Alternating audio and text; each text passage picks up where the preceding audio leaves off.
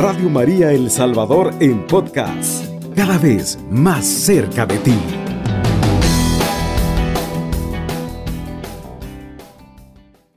Muy buenas tardes, queridos hermanos, queridas hermanas.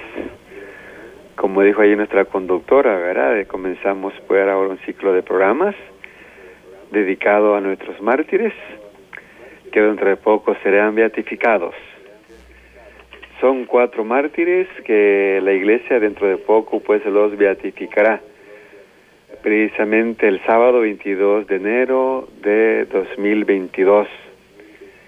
Y ellos son, ¿verdad? Este, el padre Rutilio Grande, eh, Fray Cosme Espesoto, también dos laicos, ¿verdad? Nelson Rutilio y don Manuel Solórzano. Nelson Rutilio y Manuel Solórzano obviamente fueron martirizados junto al padre Rutilio Grande.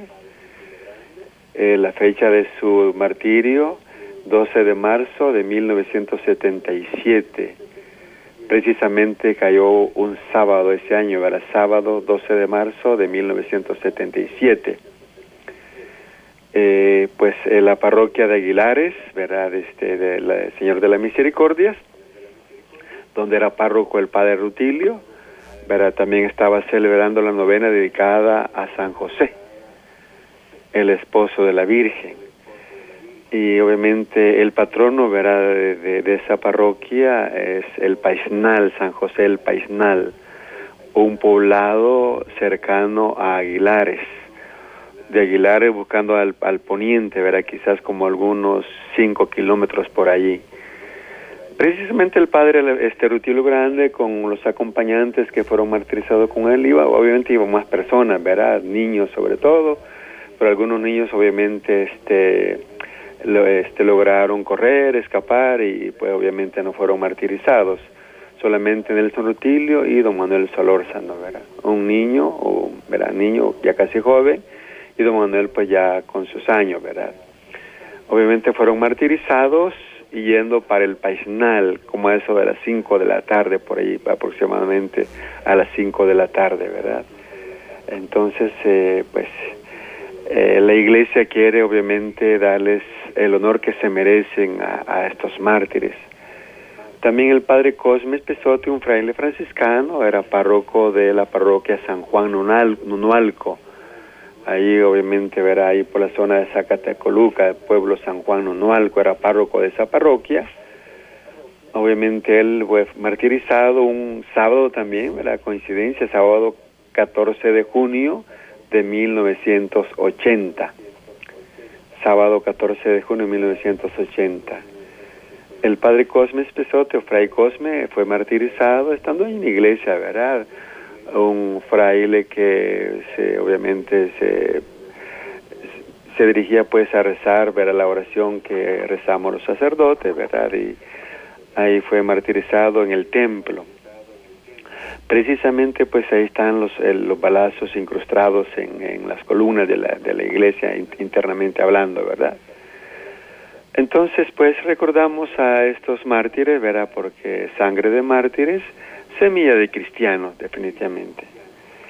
Eh, entonces, este, para que obviamente nos entendamos mejor, ver en este programa, obviamente vamos a, a, fundamentarlo bíblicamente también el martirio. ¿verdad? El martirio obviamente no es una experiencia de la iglesia reciente.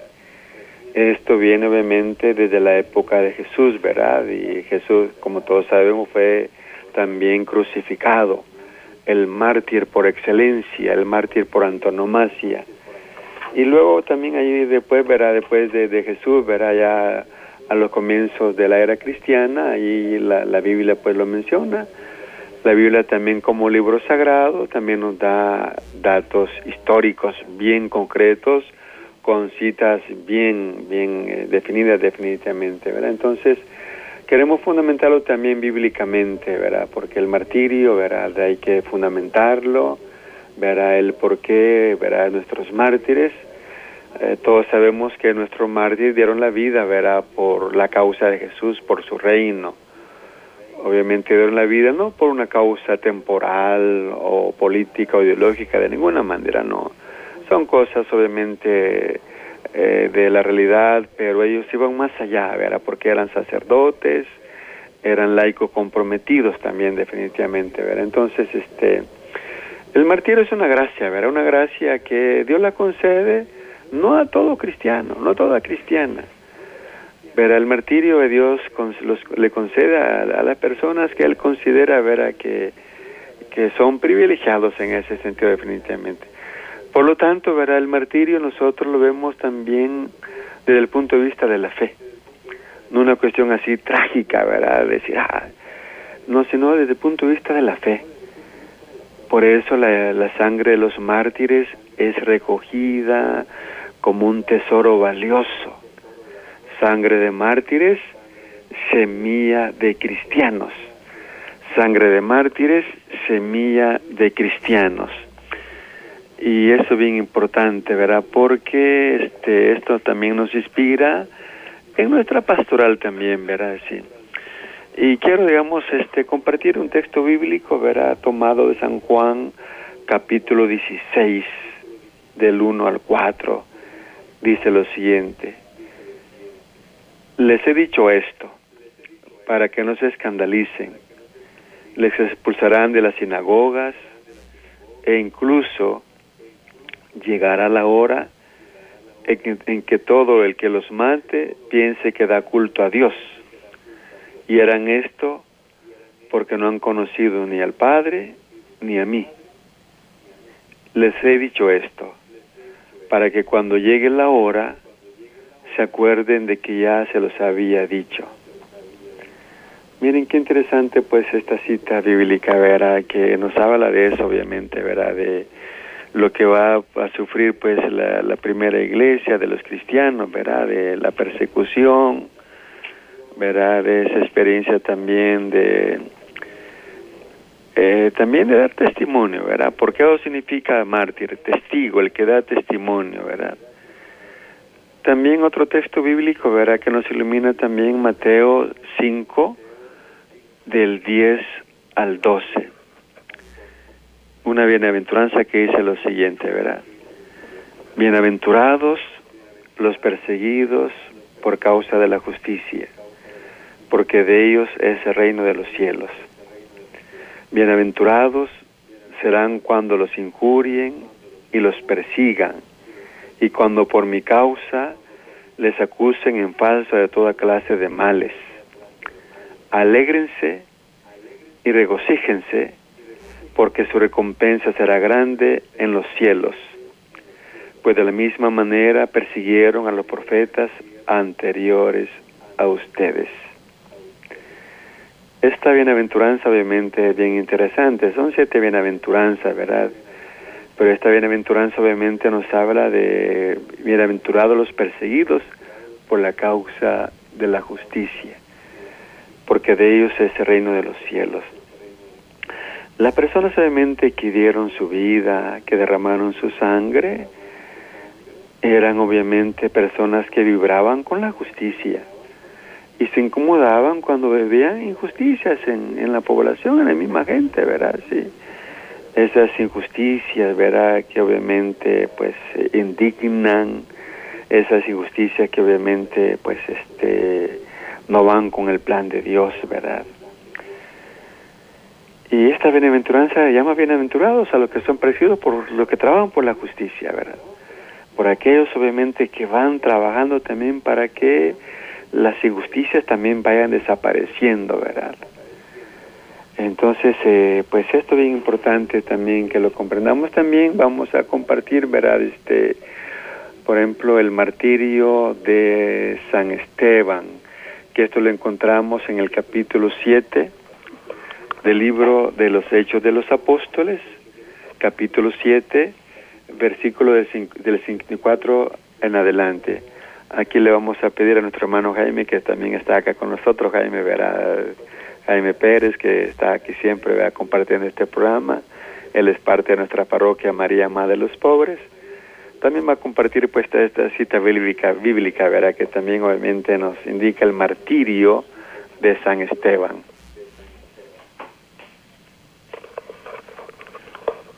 Muy buenas tardes, hermanos y hermanas. Como decía el padre, martirio en nuestra iglesia es una palabra tan antigua, pero no por eso tan presente, porque es hacer vida lo que dice el Evangelio, lo que dicen las Sagradas Escrituras, lo que dice Jesús. Por eso queremos fundamentar sobre el martirio, porque algunos tienen sus recelos cuando se habla acerca del martirio, Concilio Vaticano II, Medellín, en fin, los documentos de la iglesia que han salido pues de los obispos reunidos tratando de darle luz a lo que sucede en nuestros días. Pues bien, vamos voy a compartir con ustedes lo que es Hechos de los Apóstoles, capítulo 7, versículos, lo voy a tomar, Padre, desde el 48 en adelante. En realidad, el Altísimo no vive, esto es perdón, un escándalo para algunos, pero escuchemos lo que dice Hechos 7, 48 en adelante. En realidad, el Altísimo no vive en casas fabricadas por manos de hombres, como dice el profeta. El cielo es mi trono y la tierra el apoyo de mis pies. ¿Qué casa me podrán edificar? dice el Señor. ¿Cuál sería el lugar de mi descanso? ¿No fui yo quien hizo todas estas cosas? Ustedes son un pueblo de cabeza dura, y la circuncisión no les abrió el corazón ni los oídos. Ustedes siempre resisten al Espíritu Santo, al igual que sus padres. ¿Hubo algún profeta que sus padres no hayan perseguido? Ellos mataron a los que anunciaban la venida del justo y ustedes ahora lo han entregado y asesinado. Ustedes que recibieron la ley por medio de ángeles, pero que no la han cumplido. Al oír este reproche se enfurecieron y rechinaban los dientes de rabia contra Esteban. Pero él, lleno del Espíritu Santo, fijó sus ojos en el cielo y vio la gloria de Dios y a Jesús a su derecha y exclamó, Veo los cielos abiertos y al Hijo del Hombre a la derecha de Dios. Entonces empezaron a gritar, se taparon los oídos y todos a una se lanzaron contra él. Lo empujaron fuera de la ciudad y empezaron a tirarle piedras. Los testigos habían dejado sus ropas a los pies de un joven llamado Saulo. Mientras era apedreado, Esteban oraba así, Señor Jesús, recibe mi espíritu. Después se arrodilló y dijo con fuerte voz, Señor, no les tomes en cuenta este pecado. Y dicho esto, se durmió en el Señor. Palabra de Dios, te alabamos Señor. Qué ejemplo de cristiano nos está dando Esteban si no podemos nosotros comprender este texto bíblico de Hechos, el martirio de Esteban, necesitamos confesarnos más, igual que yo. Duro, difícil para los cristianos de hoy en día. Y no es un poema, no es algo que, que, bonito Esteban, qué histórico. Ajá, o sea, algo, que, qué bonito es la palabra de Dios. No. Me dice, Jaime, ¿cómo está tu cristianismo ahorita? ¿Qué has aprendido de este martirio de Esteban? De Rutilio, de Fray Cosme Pesoto. ¿Qué has aprendido, Jaime? ¿Has aprendido lo que es el Evangelio, lo que dice la Biblia, lo que Jesús quiere de cada uno de nosotros? ¿O te andas escondiendo y cuidando, andando allá por las ramas, allá por los más afuera del Evangelio? ¿Qué, qué has hecho? ¿Has comprendido el Evangelio? Y quizás Jaime puede decir, sí, ah, quiero ver tus obras, quiero ver tu manera de predicar, quiero ver tu ejemplo, quiero ver tu entrega al Evangelio, quiero ver tu defensa de la justicia, de la verdad. Y es eso lo que nos dan los mártires. Y en este caso Esteban, imagínense, en ningún momento grita, ya van a ver cuando lleguen allá por el cielo lo que les va a caer. No, ¿verdad? Un hombre santo definitivamente. ¿Y qué dice Esteban? Señor, no le tomes en cuenta este pecado. Es importante, Jaime, si vemos la, el testimonio de mártires. Muy bien. Si vemos el testimonio de los mártires, eh, siempre eh, mueren perdonando. Esto es bien importante, perdonando. San Romero perdonó, Rutilio Grande perdonó, Cosme Espesoto perdonó. Padre, perdónales, no tengas en cuenta este pecado. Perdónales sus, sus faltas, Señor. Muy bien, hacemos una pausa. Tómanos de la mano y enséñanos a seguir los pasos de Jesús. Radio María, creciendo junto a ti, 107.3 FM. Queridos hermanos, hermanas, eh, seguimos eh, con este tema tan importantísimo, ¿verdad? De camino hacia la beatificación de nuestros mártires. Y hemos obviamente comenzado, obviamente, con el fundamento bíblico, ¿verdad? De los mártires que la iglesia nos ha dado. Por eso los mártires siguen inspirando nuestro caminar y nos siguen también retando, ¿verdad? Decía aquí mi hermano Jaime, bueno, ¿verdad? De cómo está tu testimonio, cómo está tu vida cristiana y cómo estamos obviamente en el compromiso, ¿verdad? Porque pues eh, no podemos ser indiferentes ante lo que está pasando en este mundo, ¿verdad? De pecados, de injusticias, obviamente cuando fueron martirizados nuestros mártires, ¿verdad? Bueno, Juan el Bautista, eh, pues este, Esteban, eh, Santiago, eh, San Romero, Rutilio, Cosme, Espesote, Nelson Rutilio y Manuel Solórzano, eran épocas diferentes a las que tenemos hoy también, ¿verdad? Pero también hoy en día, pues obviamente vemos tanto, tanto mal, tanta injusticia, ¿verdad? Y esto obviamente nos, nos preocupa, ¿verdad? Y como cristianos también obviamente decimos, bueno, ¿qué hay que hacer ante esto, verdad? ¿Quedarnos callados? Eh, ¿Quedarnos indiferentes? Bueno, yo creo que de ninguna manera, ¿verdad? Sino algo tenemos que hacer definitivamente, ¿verdad? Eh, pues pedámosle a Dios que nos ayude porque obviamente esto es, cuestión también de, de valentía, ¿verdad? De decir siempre la verdad como decía San Romero, ¿verdad? en una de sus homilías el 21 de, mayo de 1977, la verdad es perseguida. La persecución es algo necesario en la iglesia, decía San Romero. ¿Saben por qué? Porque la verdad siempre es perseguida. Jesucristo lo dijo. Si a mí me persiguieron, también les perseguirán a ustedes. Y por eso cuando un día le preguntaron al Papa León XIII, aquella inteligencia maravillosa de principio de nuestro siglo, cuáles son las notas que distinguen la Iglesia católica verdadera, el, el Papa dijo ya las cuatro conocidas, una, santa, católica y apostólica. Agregemos otra, dice el Papa León XIII, perseguida. No puede vivir la iglesia que cumple con su deber sin ser perseguida la verdad es qué interesante cuando analizamos el texto bíblico que nos narra también el martirio de Juan el Bautista, esto lo encontramos en el capítulo capítulo 6 de San Marcos, verá del 14 en adelante, dice, el rey Herodes se enteró de todo esto, pues su nombre se había hecho célebre. Algunos decían, Juan el Bautista ha resucitado entre los muertos, y por eso actúan en él fuerzas milagrosas. Otros decían, es Elías. Otros es un profeta como los demás profetas.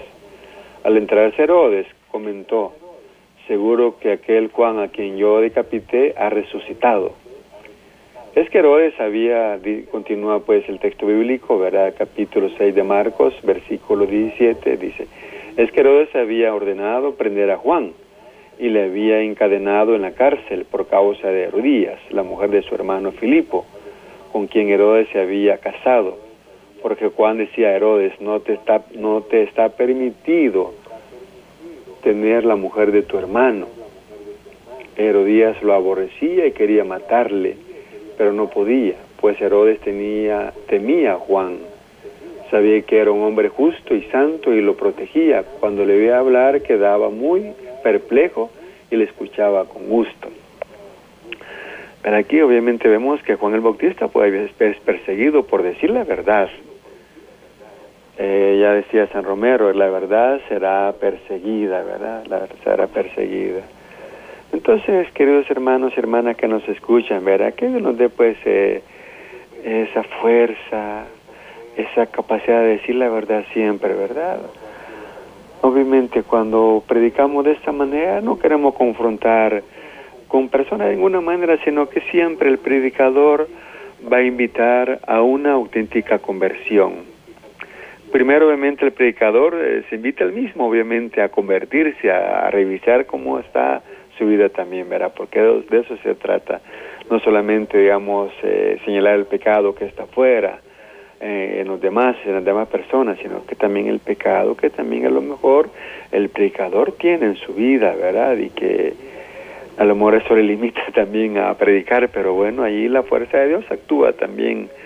La persona es pecadora, ¿verdad? Por eso, hermanos, hermanas, que tenemos, estamos comprendiendo este, este programa, ¿verdad? Dedicado a nuestros mártires, obviamente que Dios nos esa fuerza para que seamos valientes como nuestros mártires, ¿verdad? Eh, Rutilio Grande, imagínense una época que le, que le tocó predicar a él allá en 1977, cuando fue martirizado en esa época, ver, en esa década, ¿verdad? De, había muchas injusticias, persecución también, ¿verdad? Y él obviamente levantó la voz. El padre Gómez Pesote también, imagínense él, vea, este, pues, eh, un catequista, él había, había desaparecido, ¿verdad? Y parece que había sido asesinado, tengo entendido, y entonces reclamó, ¿verdad?, la muerte de su catequista, aquello, pues, verdugo, ¿verdad?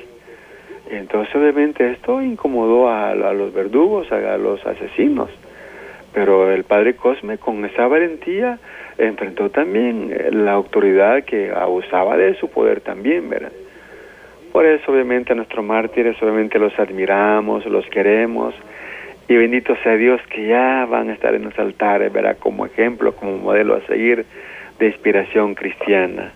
Muy bien, aquí pues dejo al hermano Jaime, verá que él pues aquí me está ayudando también con el programa, que él también pues tiene mucho que también que compartir.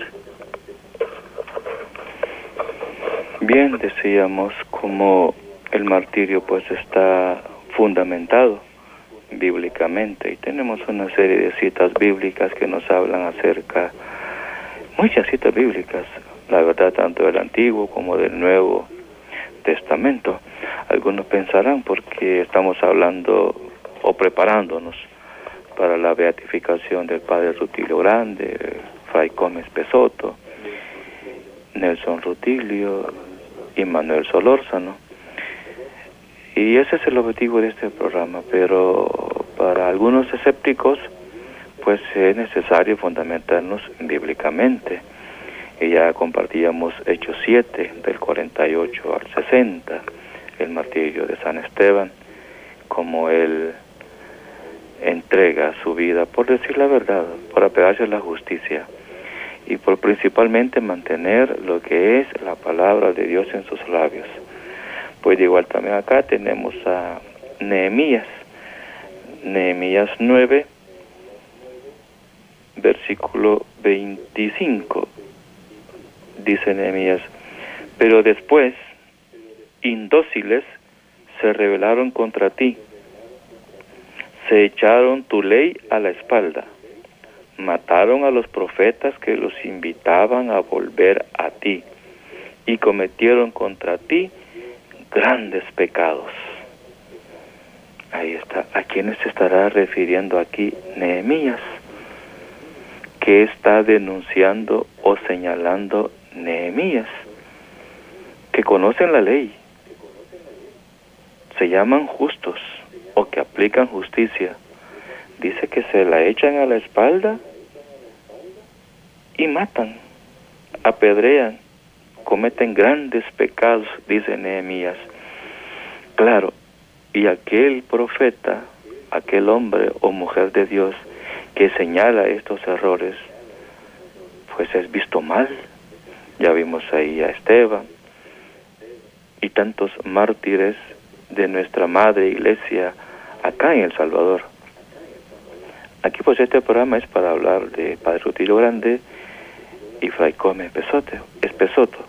Pero ¿cuántos tenemos nosotros en cuanto a catequistas, celebradores de la palabra, laicos, laicas? Y alguien dirá, porque siempre, siempre al mártir, al mártir se le señalan, se le injuria y se dice cosas, o se dice mentiras, por decirlo de esa manera. Se le dice mentiras, se le señala mentira para justificar su muerte o su asesinato.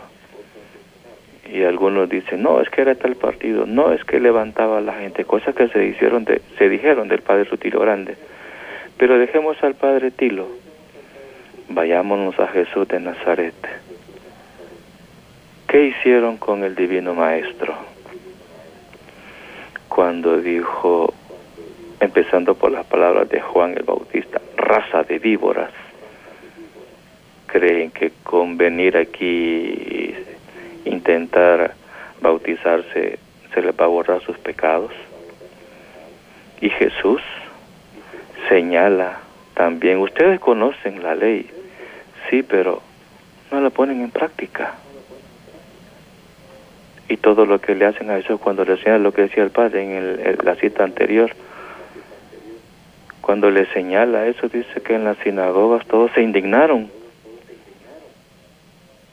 Se indignaron cuando dijo, hoy se cumple esto, que he venido, cuando cita Jesús al profeta Isaías, y hoy se cumple esto, que estoy aquí para dar luz a los que no miran, libertad a los oprimidos y libertad a los cautivos. Y que se emocionaron y enojaron y lo agarraron entre todos y lo llevaron a un despeñadero para tirarlo. Pero dice el Evangelio que él pasando en medio de ellos se fue. Así reaccionan contra Jesús. Sí, ese Jesús que lo vemos nosotros transfigurado, que resucita, pero que sufrió en carne propia el martirio. Como sabe decir el padre Luis, es el martirizado por autonomacia, el principal. Y como señalábamos antes de hacer la pausa, ¿cómo muere el mártir? Como dijo Esteban, como dijo San Romero. ¿Y qué dice Jesús al final? Padre, perdónalos. Padre, perdónalos porque no saben lo que hacen. Y creo que esa es, sin lugar a duda, la actitud de la Madre Iglesia. Perdonar y pedir a Dios por la conversión de aquellos que hacen el mal y martirizan a los miembros de nuestra Madre Iglesia. Pues bien, llegamos a una segunda pausa. No se vayan, quédense con nosotros. Cubriendo todo El Salvador. Radio María, 107.3 FM. Bien, hermanos y hermanas, continuamos con nuestro programa. La fecha pues se aproxima de la beatificación, pues queda prácticamente un mes. Hoy estamos 21 de diciembre, ¿verdad? Y la, fecha de beatificación será el sábado 22 de enero. Un mes prácticamente, eso nos llena de mucha alegría. Sábado 22 de enero del, del 2022 a las 5 de la tarde, ¿verdad? Estamos invitados a participar, ¿verdad? De, las parroquias ahí obviamente se organizarán para que que pues el, que los laicos vayan, verá, obviamente no va a ser eh, cuestión masiva, verá, por la misma pandemia que tenemos, pero sí podemos verlo a través de la televisión, escucharlo a través de la radio. Seguramente Radio María y las radios católicas obviamente estarán transmitiendo este gran evento de beatificación que nos llena de mucha alegría. Y, también queríamos compartir, bien qué interesante, Monseñor Romero le hace la homilía de cuerpo presente al Padre Rutilo Grande, que fue el 14 de marzo de 1977. Eh, yo he platicado con algunas personas que conocieron a, Rutilio Grande, a Monseñor Romero.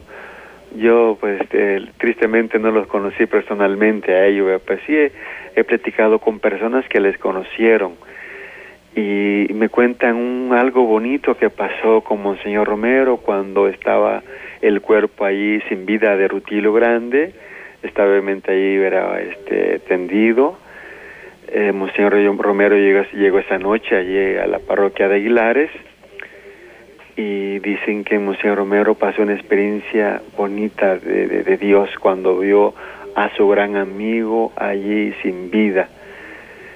Y seguramente pues esto le inspiró más a Monseñor Romero para su magisterio como obispo de la, de la iglesia arquidiocesana, ¿verdad? Porque le estaban matando a un gran amigo. Y quiero compartir algunos fragmentos de Monseñor Romero de la misa exequial dedicada al padre Rutilo Grande. Dice Monseñor Romero, si fuera un funeral sencillo, hablaría aquí, queridos hermanos, de unas relaciones humanas y personales con el padre Rutilo Grande, a quien siento como un hermano, a quien siento como un hermano. En un momento muy culminante de mi vida, él estuvo muy cerca de mí y esos gestos jamás se olvidan.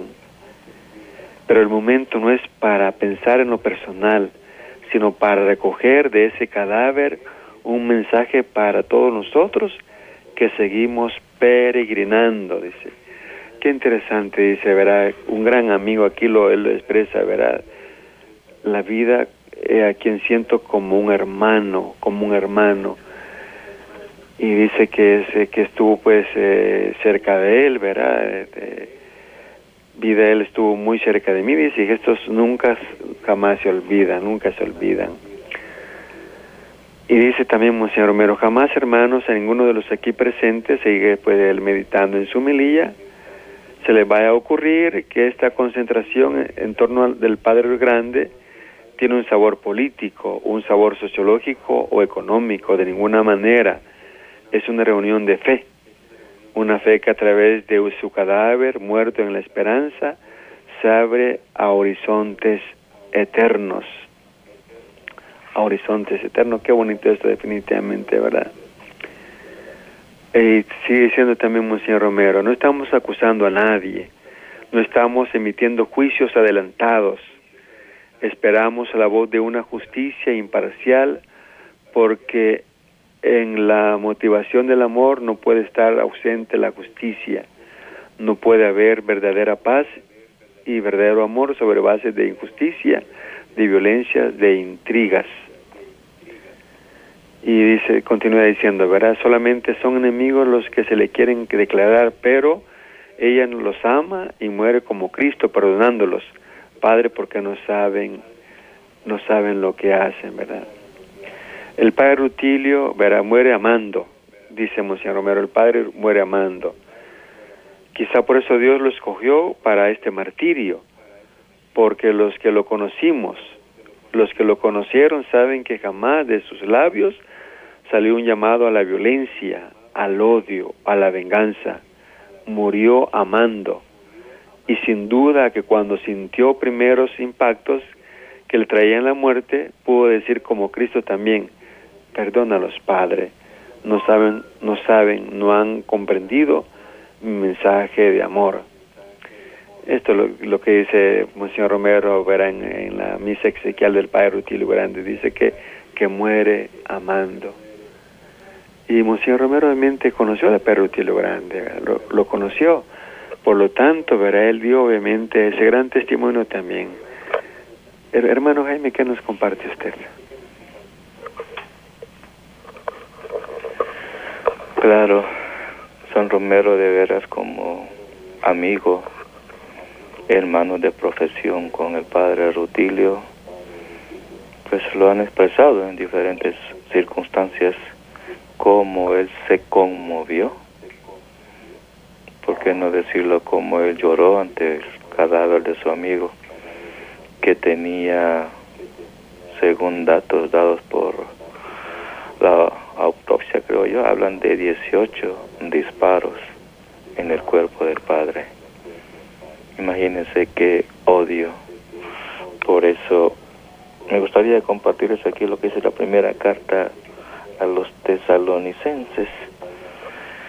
Capítulo, primera carta de tesalonicenses del 2 y del 19. 15, versículos 15, capítulo 2, versículo 15. Estos son los que dieron muerte al Señor Jesús y a los profetas y los que nos persiguen a nosotros. No agradan a Dios y se portan como enemigos de todos los seres humanos, dice la primera carta a los tesalonicenses. Como para fundamentarnos nosotros en la palabra de Dios, de este ejemplo de mártires, comparto lo que dice San Mateo capítulo 16, versículo 24. Entonces dijo Jesús a sus discípulos, entonces dijo Jesús a sus discípulos, y hoy nos dice a nosotros, le agrego yo, el que quiera seguirme, que renuncie a sí mismo, cargue con su cruz y me siga. Pues el que quiera asegurar su vida, la perderá. Pero el que sacrifique su vida por causa mía, la hallará. Palabra del Señor, gloria a ti, Señor Jesús. Ahí está. ¿Qué más fundamentación bíblica podríamos nosotros buscar y qué ejemplo el Padre Tilo? Imagínense, venía de oficiar una misa, no venía a hacer otra cosa, y ahí encuentra a sus asesinos en el camino, de Ailares al Paisnal. ¿Y qué estaba haciendo Fray Cosme Pesoto cuando lo asesinan?